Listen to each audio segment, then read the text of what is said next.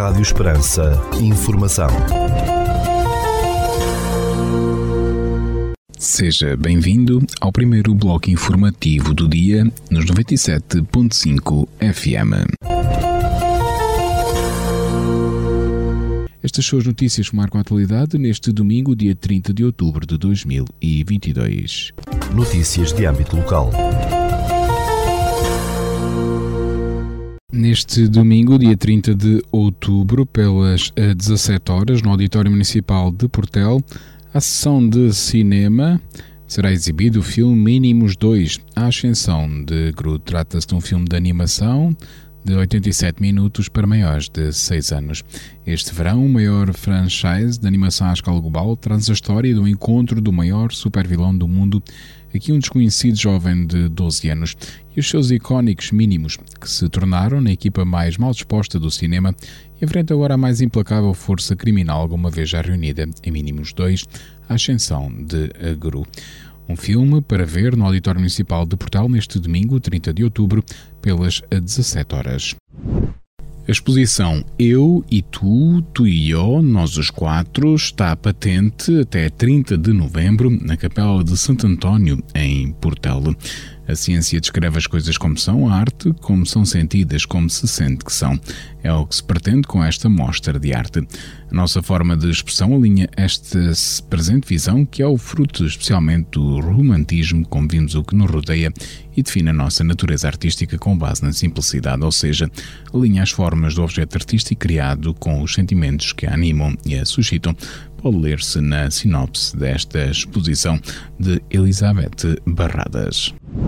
E de 30 de novembro a 4 de dezembro decorrerá a 21ª Feira do Montado em Portel, organizada pelo município local. O programa será disponibilizado brevemente.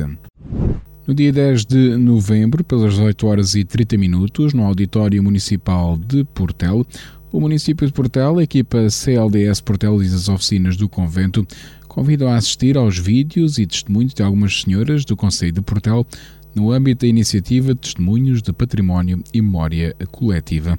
O património pode ser compreendido como esse esforço constante de resguardar o passado no futuro e para que exista património é necessário que ele seja reconhecido, eleito e seja conferido valor, escreve Maria Ferreira. A atividade consistiu em registar em vídeo as memórias dos participantes através de um objeto com uma componente de preservação através do registro audiovisual.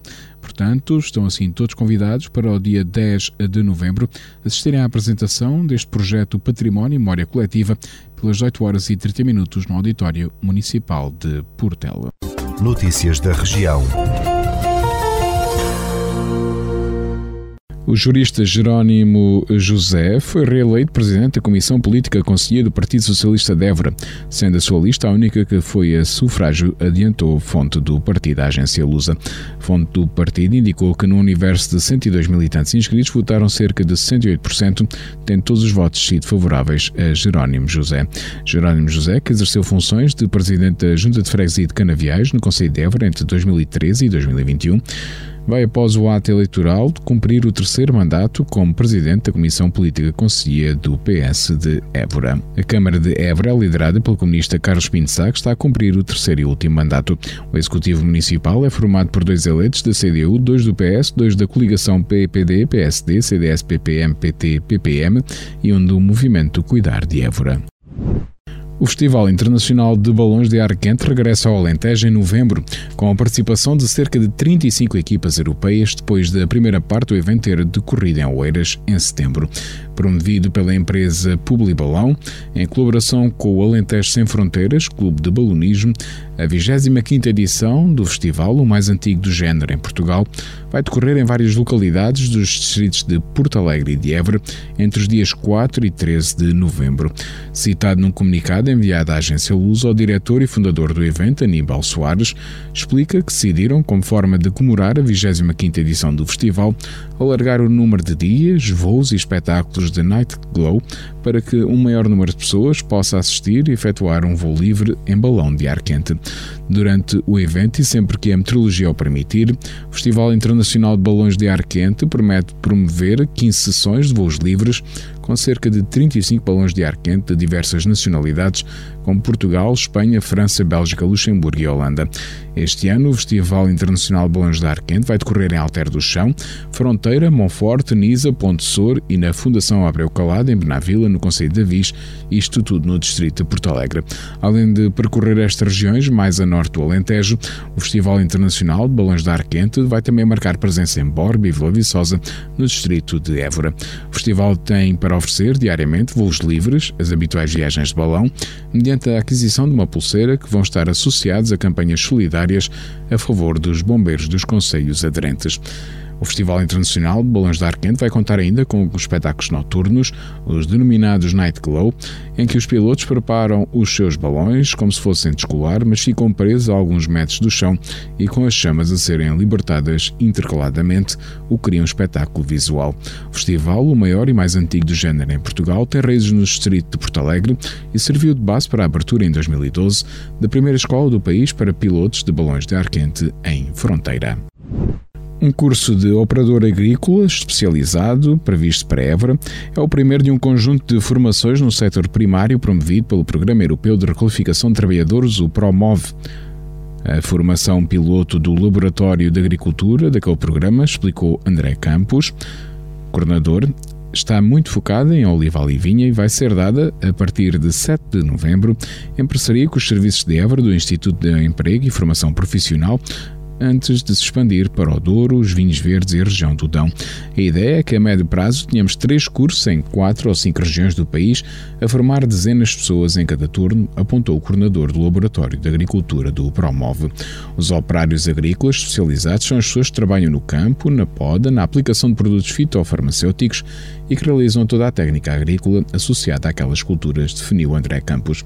O curso pretende dar resposta a um problema no setor primário em que uma grande quantidade de trabalhadores necessita de ser requalificada ou então estes trabalhadores não vão saber trabalhar nesta profissão dentro de 10 anos devido à introdução da robótica, de drones e produtos cada vez mais avançados, destacou o responsável. Foi nesse sentido que a Sograp, onde André Campos é também diretor de estratégia, decidiu propor, juntamente com a Sovena, a criação de um laboratório de agricultura associado ao Promove, ao qual se juntaram também as empresas Aveledas, Porão, Simon Family Estates e The Flagged Partnership. Foi uma boa surpresa esta ideia é trabalhar em conjunto para resolver um problema que é de todos, que é a falta de mão de obra especializada no setor primário e desenvolver em conjunto três cursos com o IFP, regozijou-se o coordenador do Promove. Assim, o curso de Operador Agrícola Especializado antecede o de Operador de Máquinas e o de Operador de Lagar e Armazém. Segundo André Campos, os próprios cursos podem encandear-se pelo que existe uma lógica de carreira para que as pessoas percebam que podem evoluir.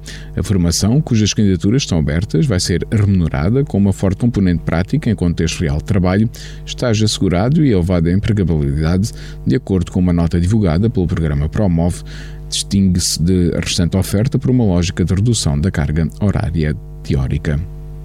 O Promove insere-se no âmbito do Reskilling for Employment, um projeto pioneiro a nível europeu que pretende requalificar um milhão de pessoas em situação de desemprego ou risco profissional até 2025, segundo uma nota informativa do programa.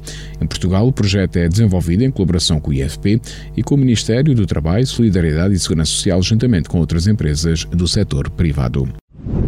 Topomorfias é a designação da exposição que vai permitir conhecer a obra pictórica de Jorge Martins a partir da sua produção mais recente e de uma seleção do próprio artista. A mostra, que pode ser visitada até 26 de março, vai estar patente no Centro de Arte e Cultura da Fundação Jean de Almeida, plena Acrópole de Évora, tendo como curador o professor universitário Sérgio Má.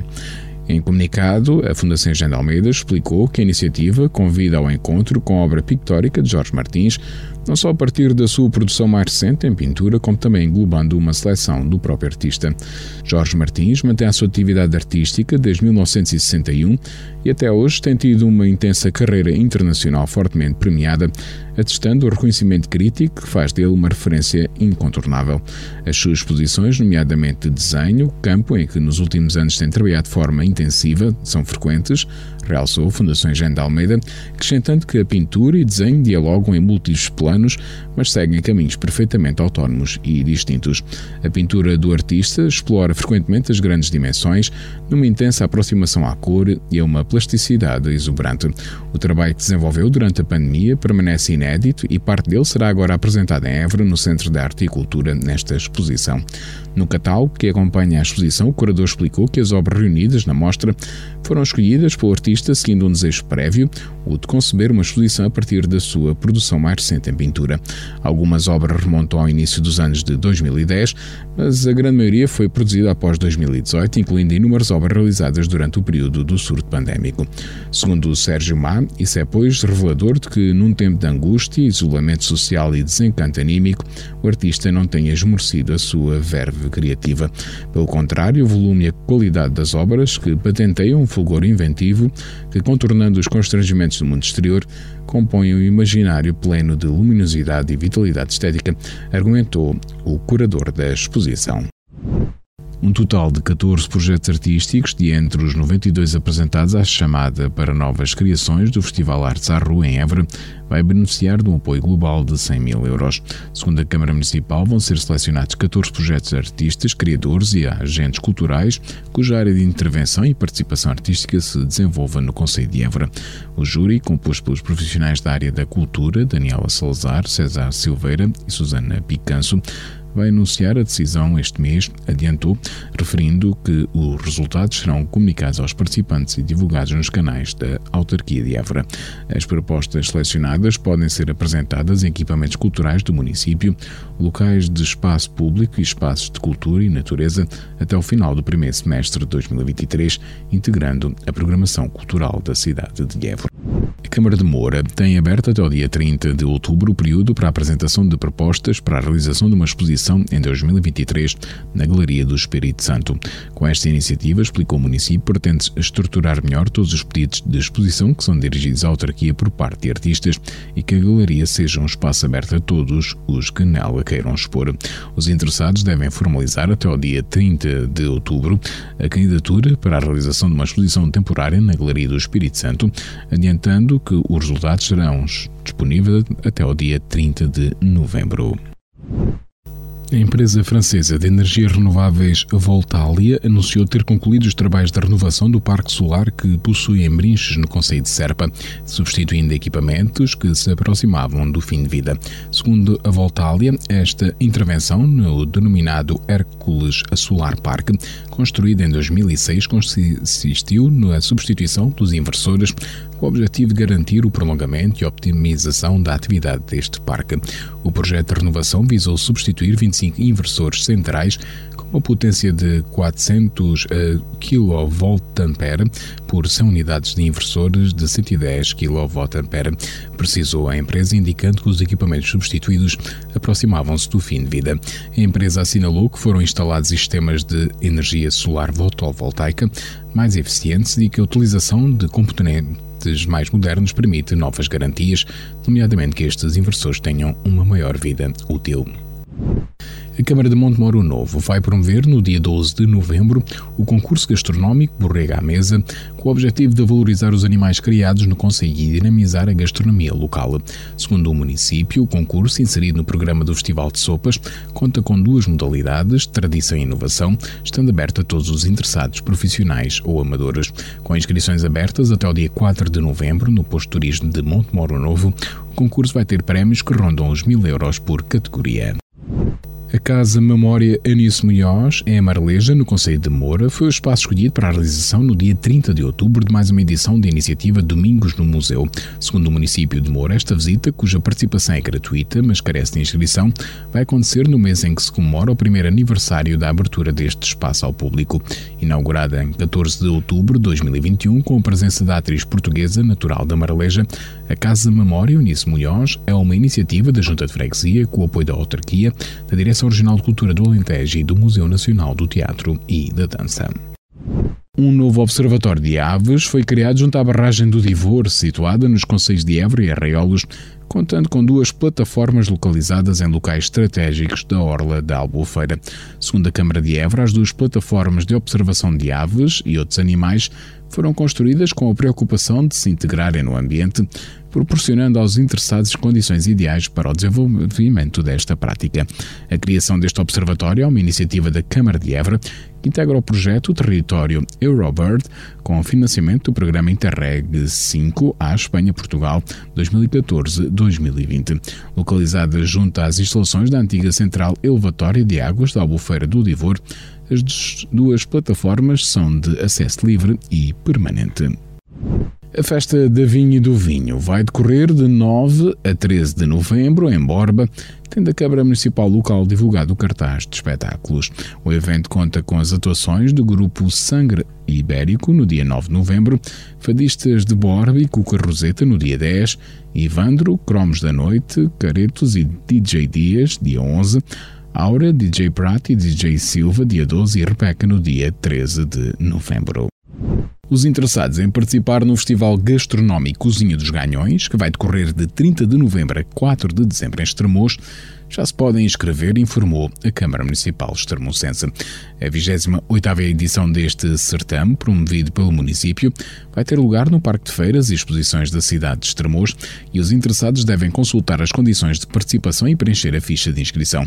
Segundo o município, a Cozinha dos Ganhões, à semelhança das edições anteriores, oferece aos milhares de visitantes boa gastronomia, doçaria, produtos regionais, artesanato, muita animação cultural e convívio. Esta iniciativa, de acordo com a autarquia, tem como principal objetivo o desenvolvimento e promoção turístico do Conselho, valorizando as tradições e os costumes de Estremoz e do Alentejo, e em paralelo vai decorrer o certame caça, pesca e atividades da natureza. Duas médicas iniciaram funções recentemente no Centro de Saúde de Ventas Novas, divulgou o município, considerando que este reforço vai aumentar a qualidade de vida da população quanto à prestação de cuidados de saúde primários. Segundo a Câmara Municipal, as duas médicas iniciaram funções depois da insistência da autarquia durante mais de nove meses junto à Administração Regional de Saúde do Alentejo e do Agrupamento de Centros de Saúde do Alentejo Central. O município de Vendas Novas realçou, porém, que continua a desenvolver esforços para o reforço de mais um médico no centro de saúde e a colocação em vendas novas de uma ambulância de suporte imediato de vida. A Câmara de Reguengos de Monsaraz assinou um protocolo com o Turismo do Alentejo e Ribatejo para integrar o projeto Dinamização da Rede de Fortalezas de Fronteira do Alentejo. Segundo o município, o projeto quer abranger os concelhos onde estão localizadas 25 fortificações da região e está integrado no programa Dinamizar Fortalezas, Fortalezas de Fronteira do Turismo de Portugal. Este programa visa, entre os objetivos, promover o acesso às fortificações e a sua fruição pelas populações locais e pelos turistas de forma inovadora e sustentável, adiantou a autarquia de Reguengos de Monsaraz. No âmbito do projeto, a Câmara Municipal revelou que pretende apresentar uma candidatura com a requalificação e dinamização da Vila Medieval de Monsaraz, envolvendo várias intervenções na área do turismo. A Comunidade Intermunicipal do Baixo Alentejo, Simbal, foi uma das 60 entidades selecionadas para integrar um projeto europeu que pretende moldar conjuntamente a transição para a neutralidade climática e cidades inclusivas até 2030. Segundo a Simbal, o projeto Craft Cities vai fornecer apoio na implementação de modelos de transformação urbana que apoiem a transição para a neutralidade climática, tornando as cidades em modelos de referência para outras. As cidades e regiões agora selecionadas juntam-se às três primeiras participantes, nomeadamente Amsterdão, Bolonha e Praga, para co-criar e testar modelos de governação colaborativa de transformação urbana, acrescentou a Comunidade Intermunicipal do Baixo Alentejo. A Câmara de Aljustrel anunciou a criação de um projeto para combater o desperdício alimentar nos refeitórios escolares do Conselho e consciencializar os alunos para o benefício de consumirem comida que lhes é servida. Segundo o município, a mascote do projeto Brócoli, uma nutricionista e voluntários deslocar-se-ão durante o período da hora de almoço aos refeitórios escolares para incentivar os alunos a comer a dose adequada de alimentos. A cada visita da mascote é verificado se os alunos consumiram a refeição, nomeadamente a sopa, segundo prato e sobremesa, e quem comer tudo no final é brindado com uma medalha que tem mensagens alusivas à temática. Criado no âmbito da rede europeia Volunteering City, o projeto tem também a intenção de alertar para a importância de ingerir grupos de alimentos que, por regra, são rejeitados, como é o caso dos produtos hortícolas, sublinha o município de Aljustrel. A 15ª edição da Feira do Porco Alentejano, em Ourique, está marcada para os dias 24, 25 e 26 de março de 2023. Segundo o município, o certame voltará a contar com a convergência de vontades da autarquia e da CPA, Associação de Criadores de Porco Alentejano. Fruto da aposta no resgate e valorização da fileira do porco alentejano, a feira destacou-se no panorama regional e nacional como um momento de afirmação do mundo rural e de Ourique lê-se na nota do município de Ourique. O Castelo de Viana do Alentejo acolhe, ao final deste ano, a exposição Paisagens e os seus encantos de Marta Algarvio. Segundo o município, a mostra, com uma temática centrada nas paisagens, apresenta trabalhos em acrílico que convidam uma viagem entre o desenho, as cores e os traços como forma de apreender o mundo que nos rodeia. Autodidata, Marta Algarvio tem 18 anos e é natural de Aguiar, no Conselho de Viana do Alentejo. A Câmara de Vidigueira anunciou que já tiveram início as obras de construção do Parque Verde Urbano da Vila, projeto que envolve um investimento global de cerca de 2,3 milhões de euros. O projeto, cujo auto de consignação das obras foi assinado no dia 3 de outubro, integra uma candidatura do município ao Programa Operacional Regional Alentejo 2020, aprovado em outubro de 2020, com vista à reabilitação da Horta de São João. O objetivo é criar um espaço de lazer agradável e atrativo, acessível a toda a população, abrangendo diversas infraestruturas adequadas ao bem-estar dos utilizadores, diversos espaços verdes, peixes de água, parque de jogos, polidesportivo ligação a percursos pedonais e ciclovias, resumiu a autarquia de Vidigueira. O Louco de Deus, da autoria de Seferino Venade Ribeiro, foi a obra vencedora da edição deste ano do concurso literário Conto Infantil sobre São João de Deus, uma iniciativa da Câmara de Montemoro Novo. O município divulgou que os prémios foram entregues no dia 22 de outubro, tendo o conto vencedor conquistado 1.500 euros.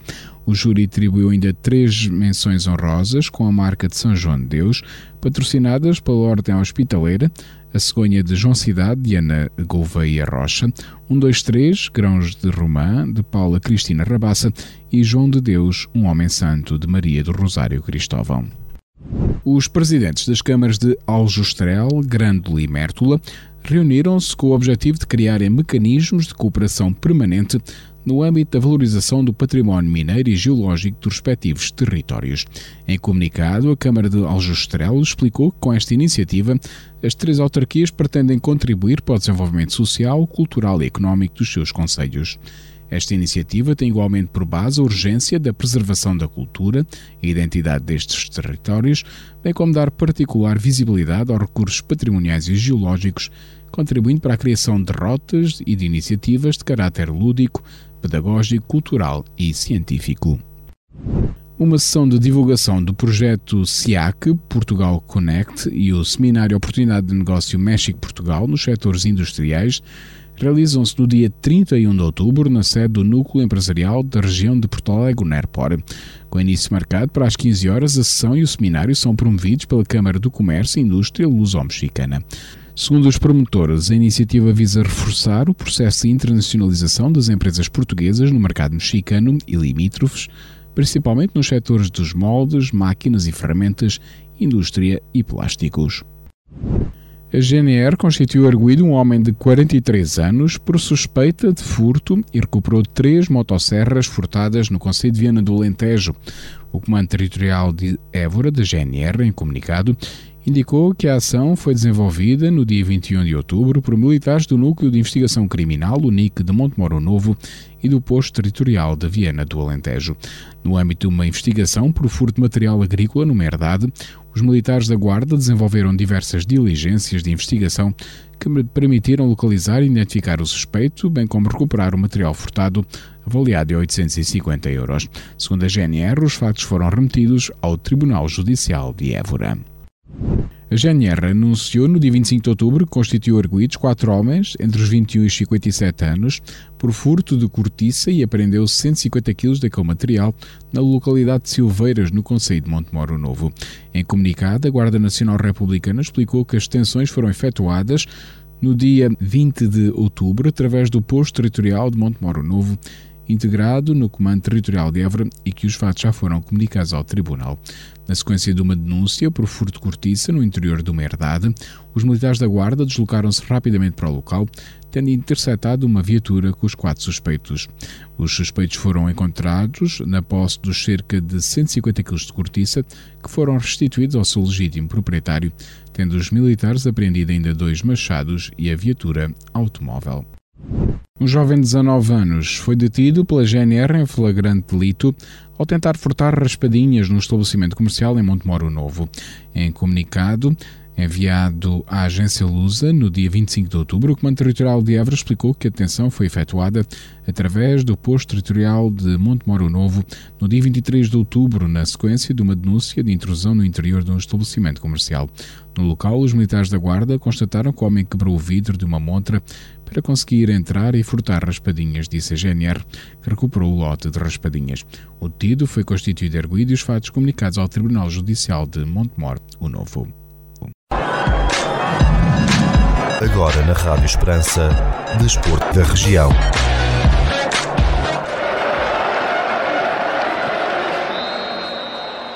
Diversos jogos de futebol vão decorrer neste sábado e domingo para assinalar a inauguração do novo ravate sintético do Estádio Municipal de Alcácer do Sal. A empreitada de requalificação da relva sintética do Estádio Municipal envolve um investimento de quase 165 mil euros, suportado na totalidade pelo município.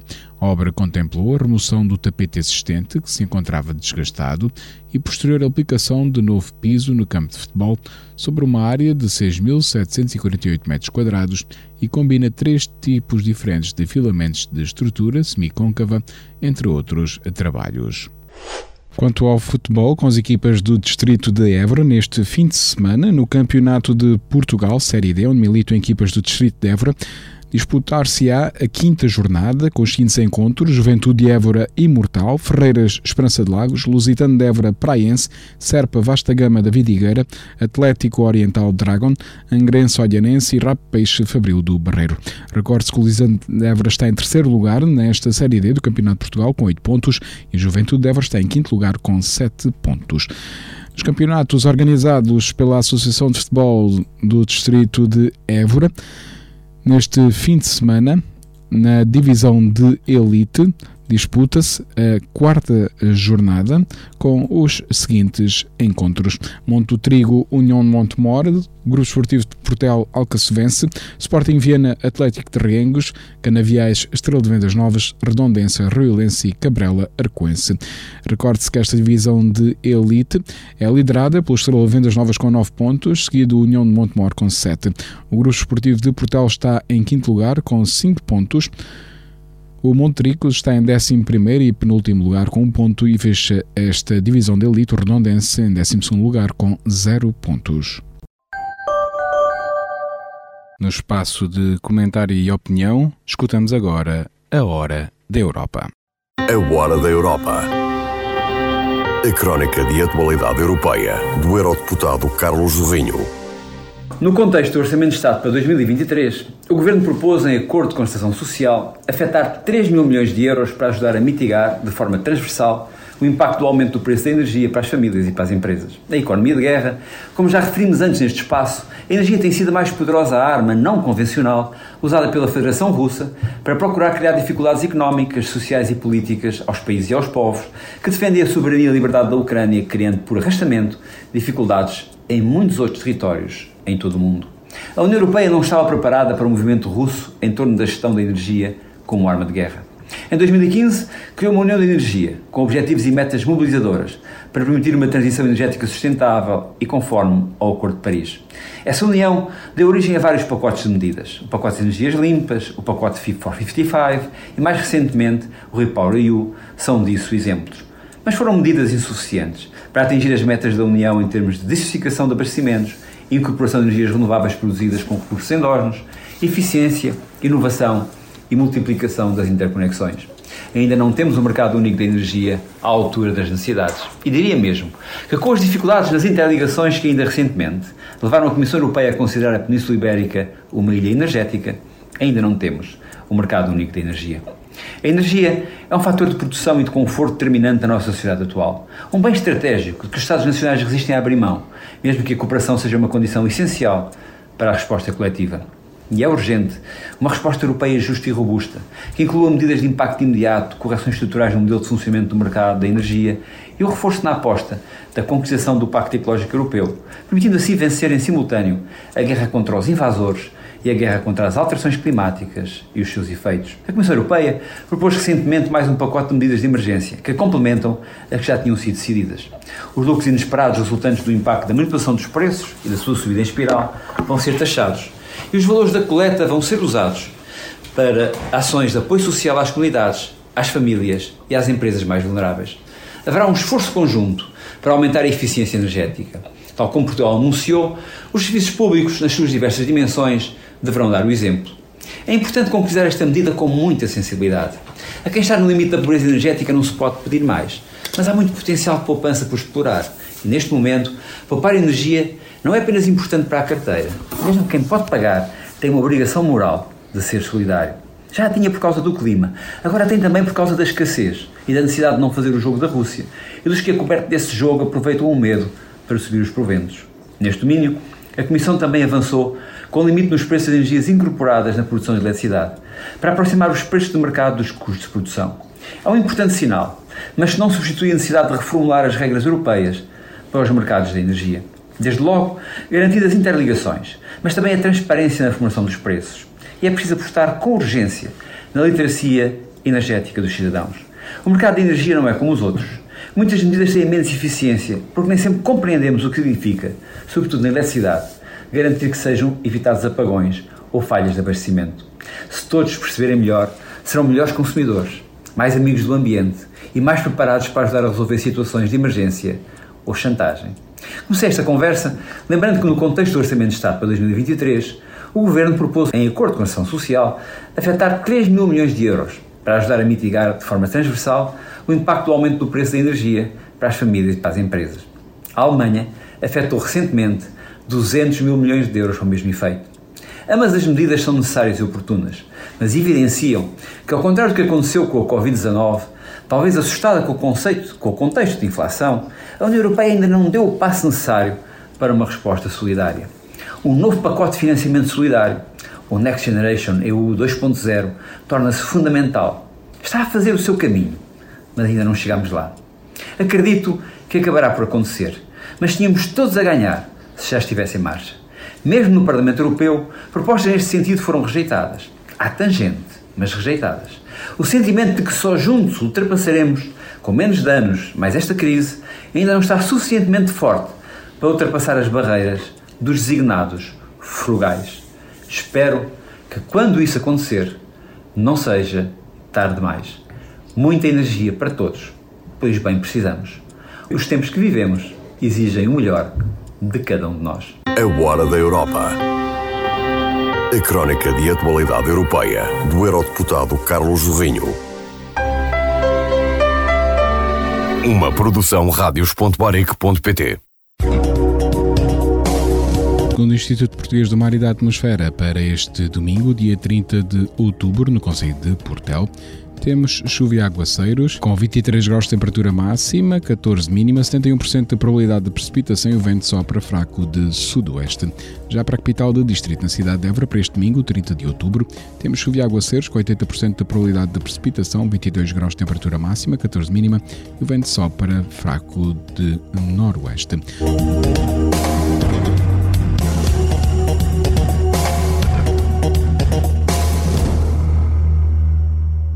Este bloco informativo fica por aqui. Informação volta à antena dos 97.5 FM às 17 horas. Boa tarde. Rádio Esperança. Informação.